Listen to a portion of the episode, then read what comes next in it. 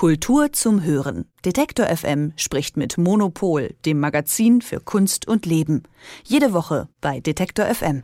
Es brennt in der Londoner Newport Street Gallery. 4851 Arbeiten hat der Künstler Damien Hirst ins Feuer geworfen. Was da los ist, darüber spreche ich mit Elke Buhr, der Chefredakteurin von Monopol. Hallo. Hallo. Elke, ist das Kunst oder kann das weg? Also diese Frage passt jetzt nicht so ganz zu dem, was Hirst da angestellt hat, oder?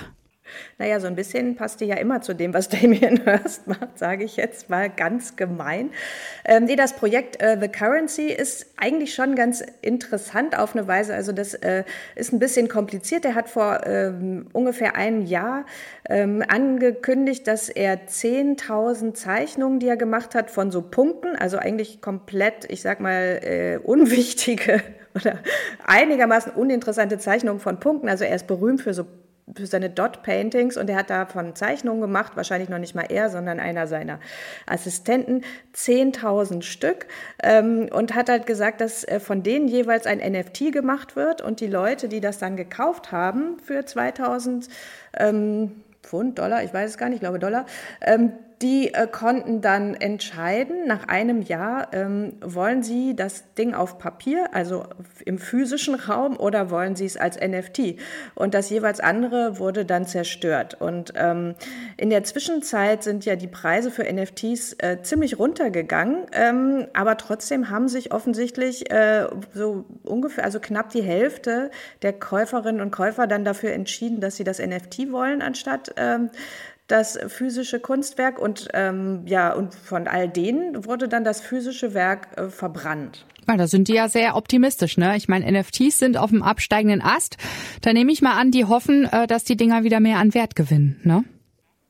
Ja, also das, ich, ich, äh, ich, ich schätze mal, ehrlich gesagt, das sind auch Leute, denen das dann jetzt auch egal ist, die paar äh, tausend Dollar oder Euro, äh, sondern dass die dann an diesem Experiment mitmachen wollen. Also und ähm, das äh, heißt ja auch nicht, äh, zu, äh, also nicht zufällig the currency, weil ähm, es geht da ja eigentlich wirklich nicht um die Kunst selber, sondern es geht einfach darum auszuprobieren, wie funktioniert denn jetzt gerade der Markt. Und das ist äh, schon einigermaßen, also man kann es einigermaßen zynisch finden von Damien Hirst, ähm, dass er da praktisch seine Überproduktion dann irgendwie noch zu Geld macht, aber der hat halt schon häufiger auch so Experimente einfach mit dem Kunstmarkt gemacht. Zum Beispiel, was passiert, wenn ich als Künstler plötzlich selber meine ganzen Werke auktioniere und zwar eigentlich viel zu viel. Also wenn ich praktisch so eine Überangebot schaffe, gehen dann die Preise runter oder äh, solche Sachen. Und das ist eigentlich schon ähm, auf eine Weise interessant, aber auf eine andere Weise, wie ich schon gesagt habe, immer auch ziemlich abgezockt. Vor allen Dingen, wenn man bedenkt, das ist ja auch eigentlich eine Geschichte, der sogenannten autodestruktiven Art gibt oder äh, Kunst gibt, also der Kunst, die sich selbst zerstört, die irgendwie wohl ein bisschen mehr dahinter steckte. Da kommen wir gleich nochmal dazu. Aber jetzt stellen wir uns mal Damien Hirst vor, der sitzt da also vor dem Kamin und äh, wirft seine Papierarbeiten da rein. Ne? Was sagt denn er selbst dazu? Er meinte schon, das ist, fühlt sich schon ein bisschen komisch an, also immerhin. so, eine, so eine gewisse Hemmschwelle hat man, glaube ich. Und ich glaube, das ist es ja aber auch, was das interessant macht. Also wir haben alle ja gelernt, ähm, Kunst mit, äh, mit Ehrfurcht Ehrfurcht zu begegnen und man muss sie immer vorsichtig behandeln und man muss Handschuhe anziehen, wenn man Zeichnungen anfasst und so weiter. Das kostet Geld und so.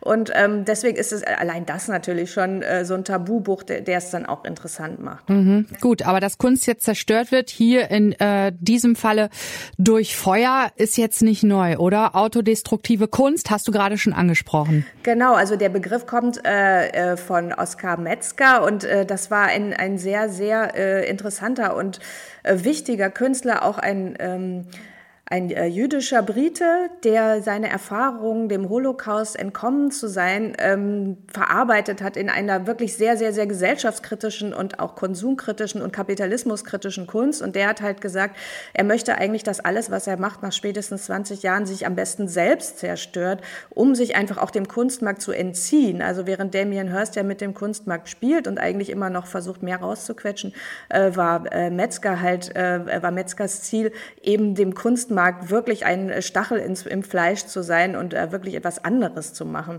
Ähm, und ganz interessant, also eins der berühmtesten Werke wiederum der Gegenwart ist ja auch von Banksy. Das, daran kann man ja auch denken, Love is in the Bin, äh, was ja wirklich genial war, dieses, äh, dieses Werk von, dieses Bild von dem Mädchen mit dem äh, Luftballon, was sich äh, nach der Auktion dann selbst zerstörte. Also das ist eigentlich noch, äh, also dagegen ist Damien Hirst jetzt ein bisschen lasch, könnte man fast meinen. Hat Damien Hirst denn eigentlich gerade nichts Besseres zu tun? Warum macht denn der das? Ja, das ist das, äh, was man so vermutet. Ich meine, es ist gerade Freeze-Woche in äh, London. Das heißt, dass äh, die gesamte Aufmerksamkeit der Kunstwelt eigentlich auf London liegt. Und äh, schicker wäre es für Damien Hirst natürlich, wenn er eine große Museumsausstellung hätte.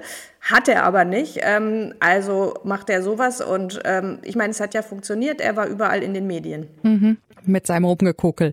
Also pünktlich zur Kunstmesse Freeze hat Damien Hirst in seiner Londoner Galerie rund 5000 Papierarbeiten verbrannt. Das Event äh, war der Abschluss seines NFT-Projekts Currency und darüber habe ich mit Elke Burr gesprochen. Elke, bevor wir Tschüss sagen, gibt es sonst noch Ausstellungen jetzt, äh, kommen wir mal von London weg, die sehr sehenswert sind? Hast du einen Tipp für uns?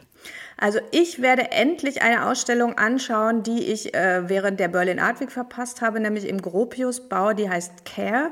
Und da geht es darum, äh, wie die zeitgenössische Kunst sich mit Pflege, mit, äh, mit Gesundheit, mit äh, Wohlbefinden eigentlich beschäftigt. Und äh, das ist eine große Gruppenausstellung, die, glaube ich, sehr interessant ist. Und äh, ich hoffe, man wird sich danach besser fühlen. Das ist das eine. Und das andere ist mal ein Klassiker, den ich auch dringend empfehlen kann, Donatello. Also es gibt in, der, ähm, in den staatlichen Museen in Berlin eine sehr große Donatello. Äh, Ausstellung. Das ist praktisch der Vorreiter oder Erfinder, sagen auch manche, der Renaissance. Und äh, ich glaube, dass die äh, sehr, sehr, sehr schön ist. Und ähm, das Gute ist ja auch in Berlin, also in so, so, bei so einer Ausstellung, wenn man die in Paris oder London hätte, wär, wären die Schlangen bis dort hinaus. In Berlin kann man einfach reinspazieren. Danke dir ganz herzlich. Elke Buhr, Chefredakteurin von Monopol.